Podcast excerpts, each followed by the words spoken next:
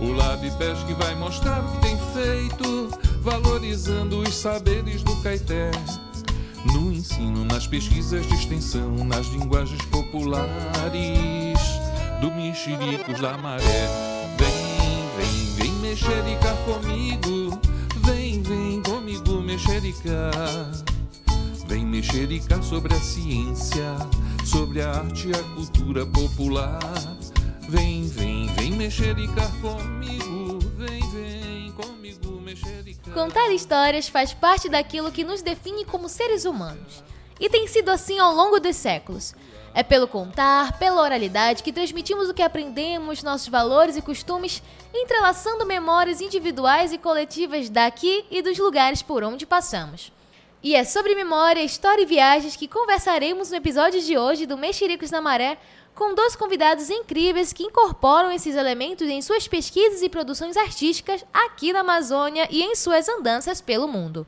Teremos conosco o multiartista paraense Luiz Girard, cantor e pesquisador também, que faz uma viagem pela história da canção popular do norte do Brasil. Para essa conversa, também teremos a oportunidade de mexericar com a professora Gisele Maria, aqui do Instituto Federal do Pará, Campus Bragança, que realiza trabalhos que discutem o gênero no contexto do turismo, partindo de relatos de mulheres viajantes assim como ela. Sejam bem-vindos ao Mexericos na Maré, eu sou a Maria Paula e é um prazer estar por aqui mais uma vez.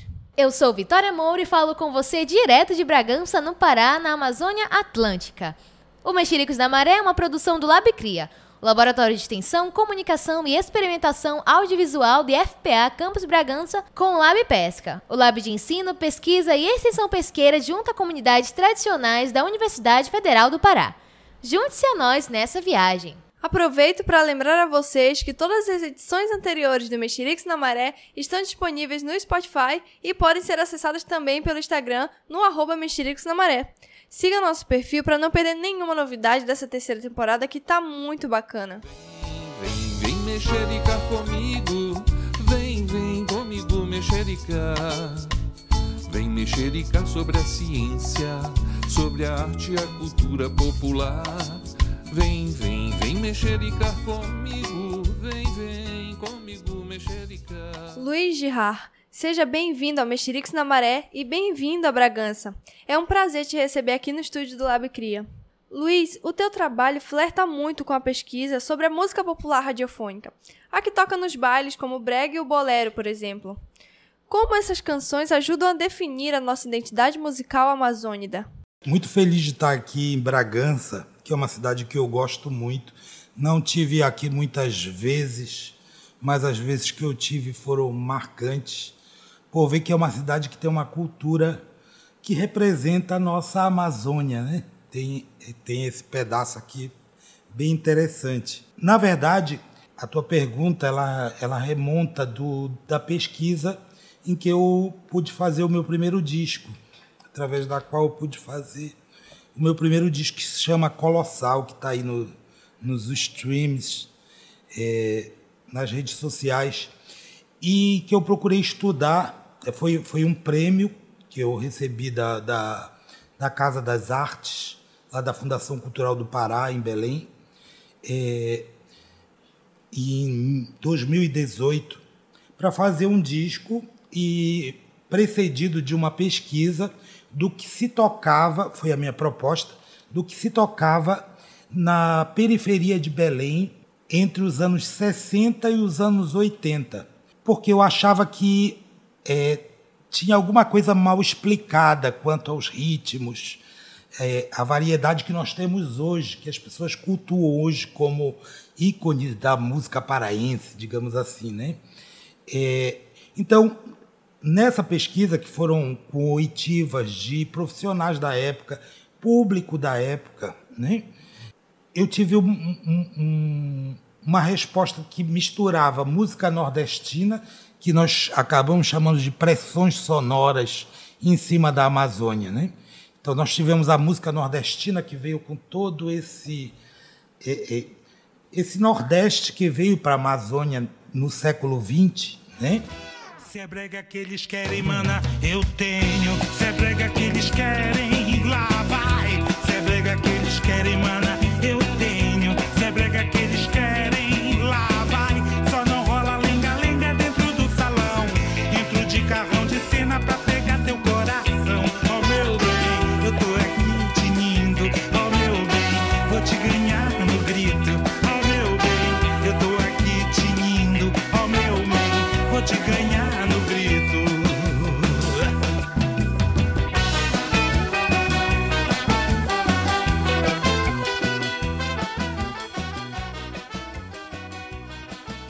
Gisele, como surgiu o teu interesse por pesquisar sobre as trajetórias de viagens de mulheres, suas identidades e dificuldades? Quais as principais questões que mulheres enfrentam ao viajarem sozinhas? Muito obrigada. Muito bom estar aqui com vocês. Já há algum tempo gostaria de participar. É, sei que vocês fazem um trabalho muito bacana e trazem diversos temas e convidados para partilhar um pouquinho do que fazem. E é um protagonismo de vocês, né? Do, dos alunos, bolsistas, juntamente com os professores e orientadores. Então, muito legal, parabéns pelo trabalho. E é muito bom estar aqui com vocês para conversar sobre um assunto que eu gosto muito.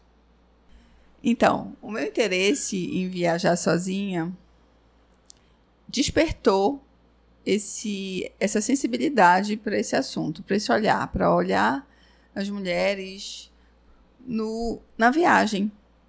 E conversando com uma professora, professora Deis Siqueira, professora da Universidade de Brasília, que estava aqui em Bragança e, como professora visitante na UFPA. E conversando com a professora Deis, ela, eu falei para ela, professora, eu queria muito pesquisar isso. As mulheres que viajam sozinha, sozinhas no doutorado. E a professora Deixa falou assim: Gisele, o ideal é que você faça fora do Brasil. Isso foi em 2010. 2010, 2011. Ela falou, né? Esse, esse tema é muito diferente, avançado. Eu acredito que você teria mais possibilidades fora do Brasil. E aí fiquei com aquela sementinha. Falei assim: nossa, eu quero isso. E aí comecei nas minhas experiências solo aqui no Brasil. Quando então eu tive uma experiência sozinha fora. Né? Viajei para Portugal sozinha por causa da língua, que eu me sentia mais confortável. E aí eu, o universo se descortinou, né? A partir daí eu, eu vi o quanto que a viagem sozinha para a mulher e para a brasileira eu falo pela brasileira porque eu sou brasileira, né? E também tive a oportunidade de, de estudar outras mulheres de outros países. Então a questão cultural é muito forte e é diferente. Então eu queria saber como é para brasileira, para brasileira, viajar sozinha para o exterior. Mas também incorporando as experiências dentro, né, do Brasil. E foi aí que eu fui e encontrei o orientador na Universidade de Aveiro, que gostou do tema, né? E também minha orientadora. E a partir daí a gente começou a pesquisar as mulheres, né? Conhecer um pouquinho sobre as brasileiras que viajam sozinhas para o exterior. Isso já foi em 2012, na oportunidade que eu tive em fazer o doutorado, entrar para o doutorado lá na Universidade de Aveiro. E foi aí, foi entender quais os desafios que a mulher brasileira enfrenta ao viajar sozinha para o exterior. Sabendo que a gente tem um, toda uma história né, dentro do turismo, uma história de muitos estereótipos da mulher brasileira, aliado, né, o nosso turismo durante muito tempo, durante décadas, né, desde 1970, 80, foi muito forte essa exposição da figura da mulher, né, da mulher do samba, também do da questão do apelo sexual, né, do corpo da mulher brasileira. Então, isso juntando tudo isso dá um contexto de um desafio diferente. Girard, a gente tem artistas jovens se inspirando na estética brega, na sonoridade dos bailes da saudade e até lançando coisas nesse estilo que se tornou uma marca da música paraense. Como tu enxergas essa onda em torno desse brega? Eu peguei um susto quando eu voltei para Belém, como de ver como o brega ele tinha subido as classes. Quando eu saí de Belém em 2000, mais ou menos, eu via a classe média, que é uma classe digamos assim, decisiva para criar gosto, para consolidar gosto, né? eu vi uh, essa classe média ter se embregalhado, né? ter, to ter tomado essa estética como sua. Bom, você tem você tem ali você, as bases do brega. O que é a base dos bregas? É música, é música americana. Né? É, é, enfim, as pessoas tomam isso para elas e assumem. Eu fiquei meio chocado com como que isso invadiu a, a juventude, principalmente, que ela decide muito dessas, dessas coisas também. Né? E só tem uma coisinha que me, me é, intriga nessa coisa, né? Que é, de repente, o artista colocar ou vislumbrar uma carreira artística em que ele coloca, se coloca né, na sua vontade de ser artista como é, a, a, a, frente da obra de arte. Né? Eu acho que o artista ele não pode fazer isso ele tem que colocar a obra de arte, a proposta, o conceito na frente. Mesmo que, enfim, o marketing do trabalho trabalhe em cima do nome dele. É, então, eu acho que uh, o, o, o, Brega, hoje, é um, um. Não sou o mais indicado para falar sobre o Brega. Eu acho que tem umas coisas meio estranhas né, do, do, do que se transformou o Brega. Você tem eu lembro quando eu saí daqui, tinha o brega do Rupinol. Aí quando eu vi o cara vinha, brega também é country. Aí brega também é carimbó. Eu disse, eita, pá, onde é que isso vai parar, né? E, e, e, e, é uma coisa interessante, porque nos identifica no final das contas, né?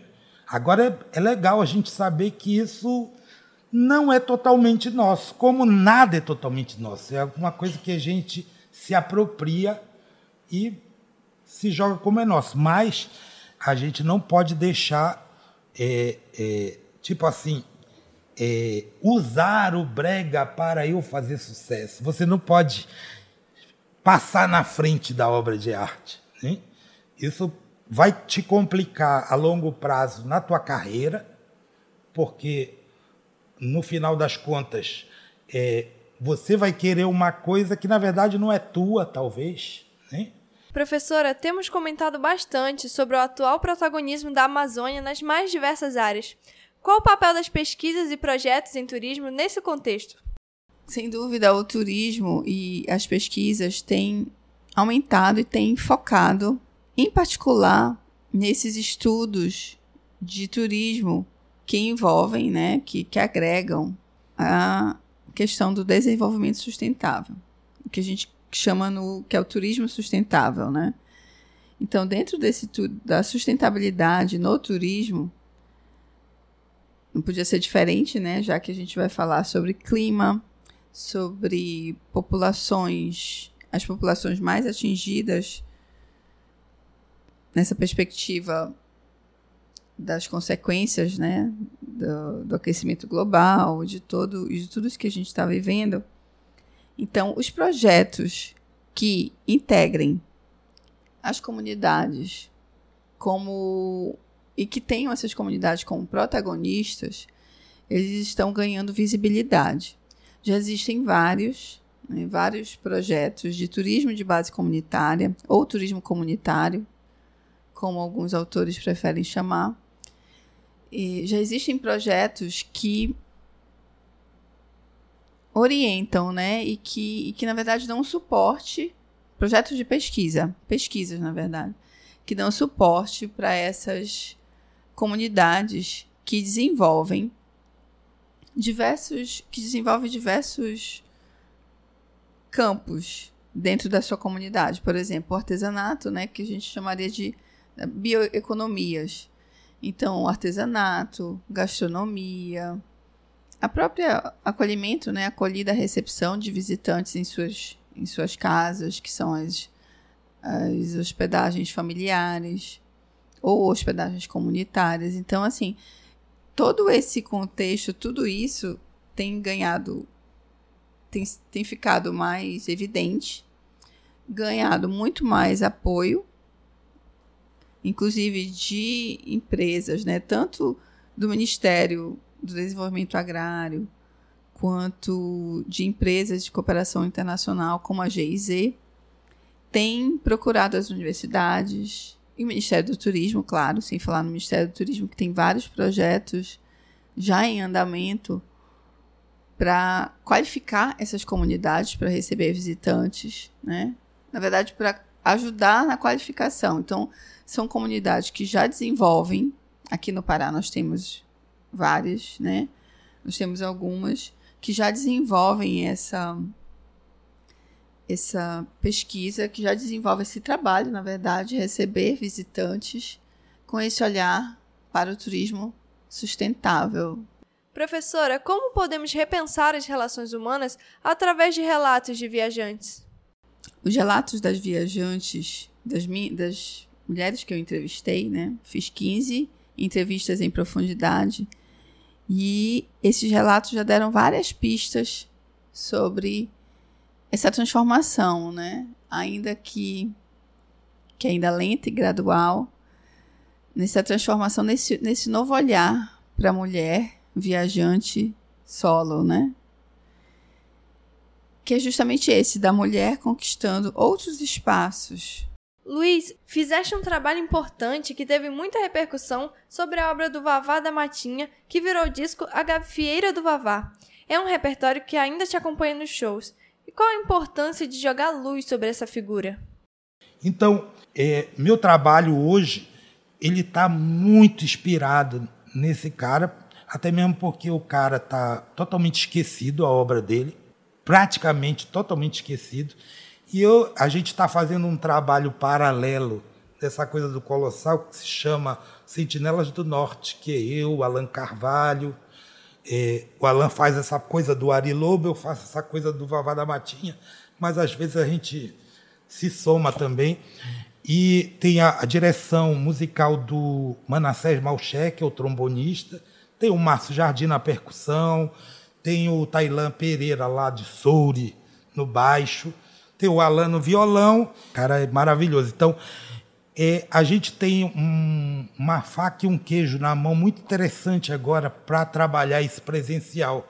São grandes músicos, eu arriscaria até dizer, é, entre os maiores nomes aqui da música do Pará.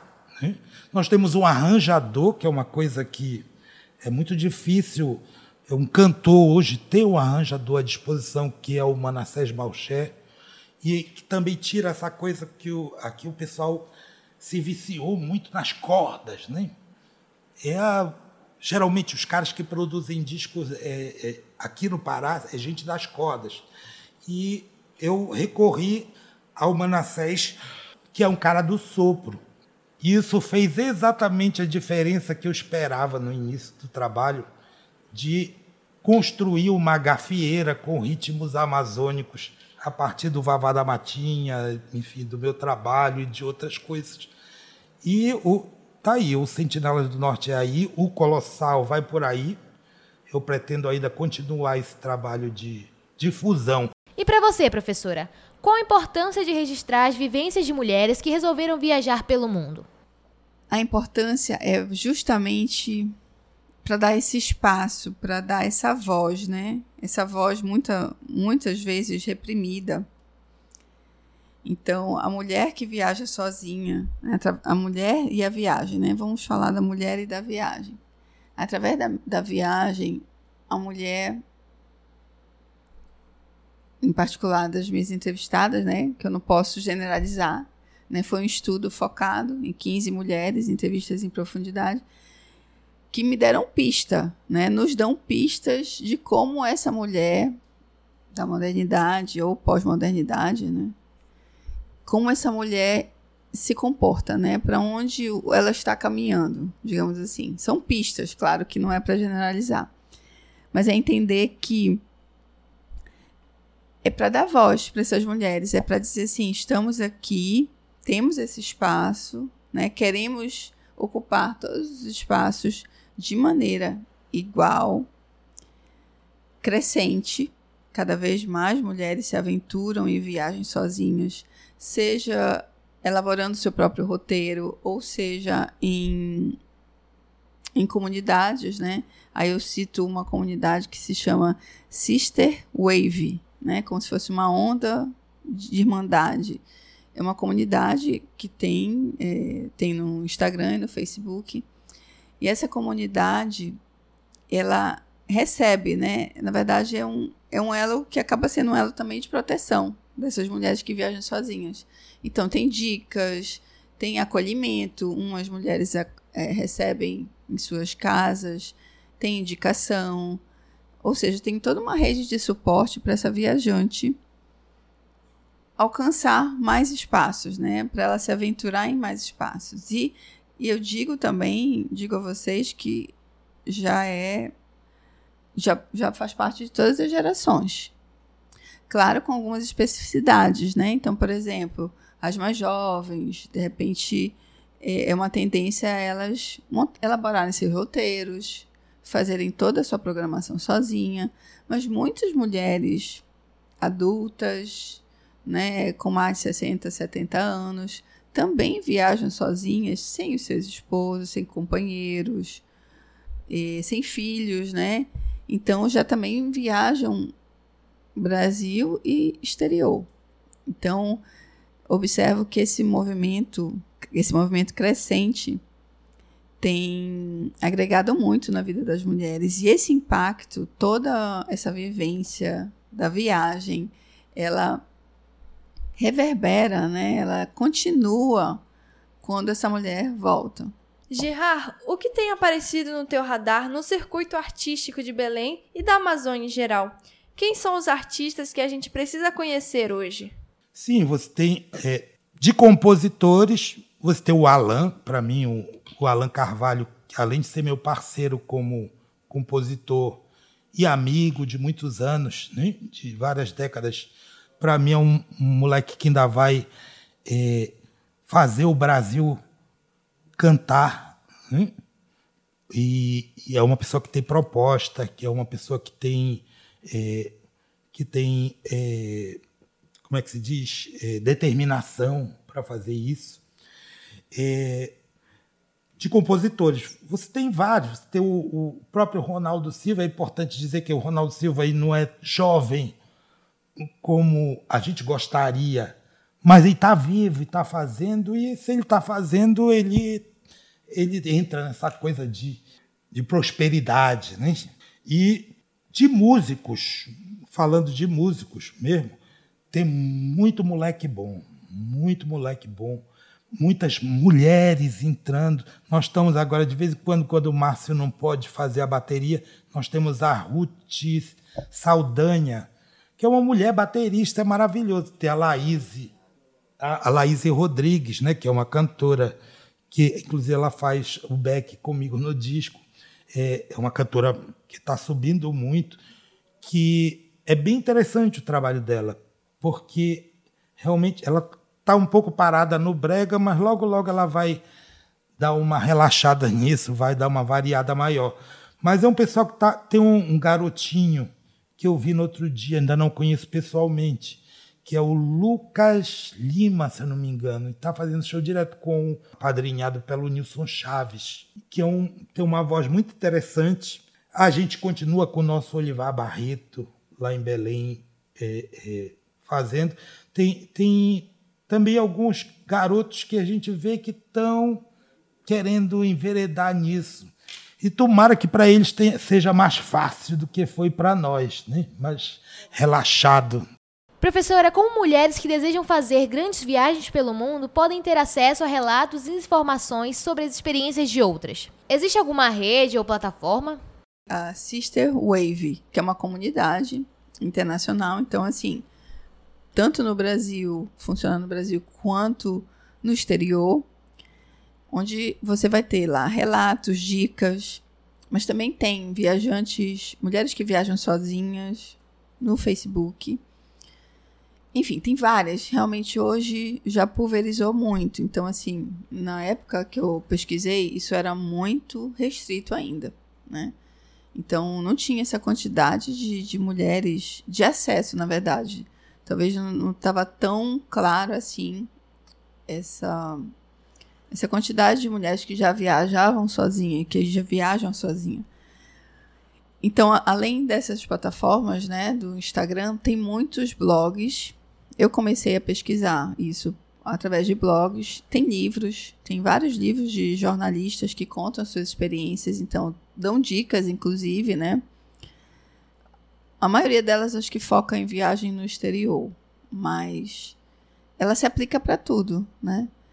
É, então, o que eu poderia falar para uma sugestão, né, para essas mulheres jovens que querem aventurar nisso?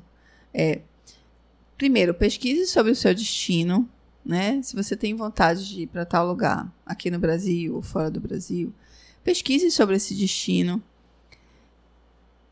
Identifique como é essa cultura, né? Como é a cultura no Brasil, nós ainda temos uma forte cultura patriarcal, né, machista. Então a gente sabe que tem alguns lugares, algumas regiões e algumas cidades onde isso culturalmente é mais forte. E hoje, com acesso à internet, é fácil você ter acesso a isso. Então, pesquise esse local, leia esses blogs, essas, esses relatos dessas mulheres que já viajaram para esses locais. Inclusive, nesse, nessa comunidade do Instagram, é, eles sempre perguntam, né? Sempre tem pergunta de dicas, pergunta, perguntam sobre sugestões de meios de hospedagem.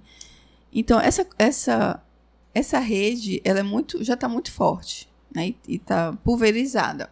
Girard, como a gente pode conhecer melhor o teu trabalho? Onde encontramos os discos e a tua produção? Eu tenho o meu Instagram, né? É, Luiz com S, Girard, Girardi oficial. É, o, o, meu disco Colossal, que é o meu primeiro disco, como eu sou um cantor tardio, né? vim realizar as coisas meio tarde. É, ele está no, no, nos streams, no Spotify, no Insta, no. Ah, eu acho que SoundCloud, eu acho que estão to, todos eles. É um disco que foi lançado pelo selo Na Music e geralmente eles já fizeram todos esses essas vias de acesso. Tenho o, o meu canal oficial no YouTube. Lá tem. Teve a questão do, da pandemia, eu tive que lançar o disco no meio da pandemia. Foi transmitido pela TV Cultura, que foi nossa parceira na época, para todo o estado do Pará. E tem lá esse. Na, nessa página lá do YouTube tem esses vídeos, né? Ah, essa conversa foi incrível. Muito obrigada aos dois por todas as contribuições.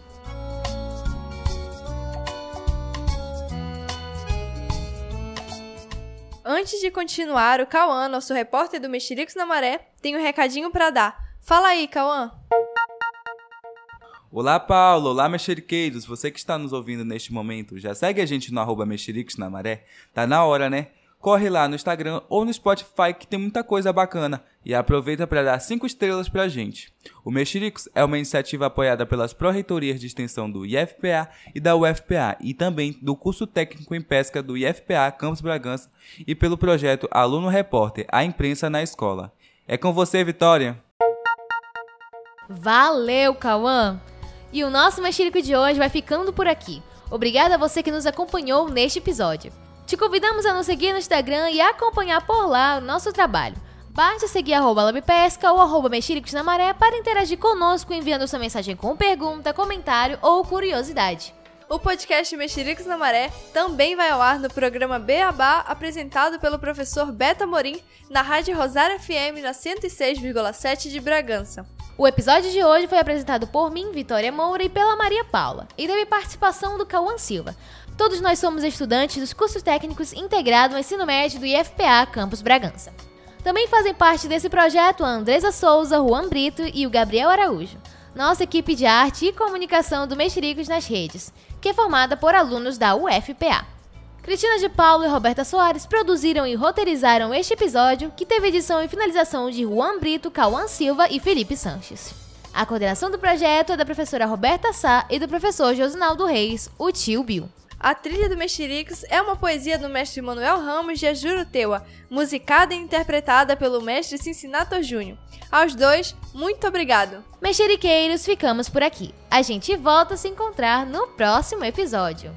Bora mexericar? Vem, vem, vem mexericar comigo. Vem, vem comigo mexericar. Vem mexericar sobre a ciência, sobre a arte e a cultura popular.